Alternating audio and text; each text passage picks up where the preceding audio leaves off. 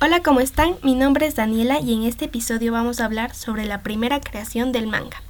El manga comienza su vida entre los años de 1790 y de 1912, debido a la llegada de personas al occidente de Japón.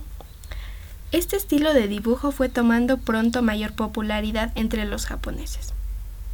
El manga nace de la combinación de tradiciones, la tradición del arte gráfico japonés producto de una larga evolución a partir del siglo.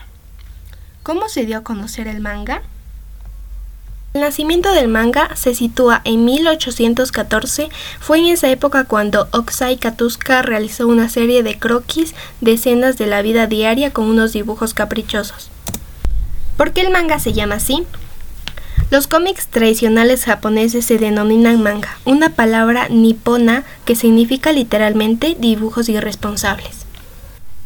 ¿Cuáles son las características del manga? En el manga, las viñetas y las páginas se leen de derecha a izquierda. Es frecuente que en el manga japonés los personajes u objetos se dibujen de forma más realista, combinando personajes caricaturescos en un entorno más realista.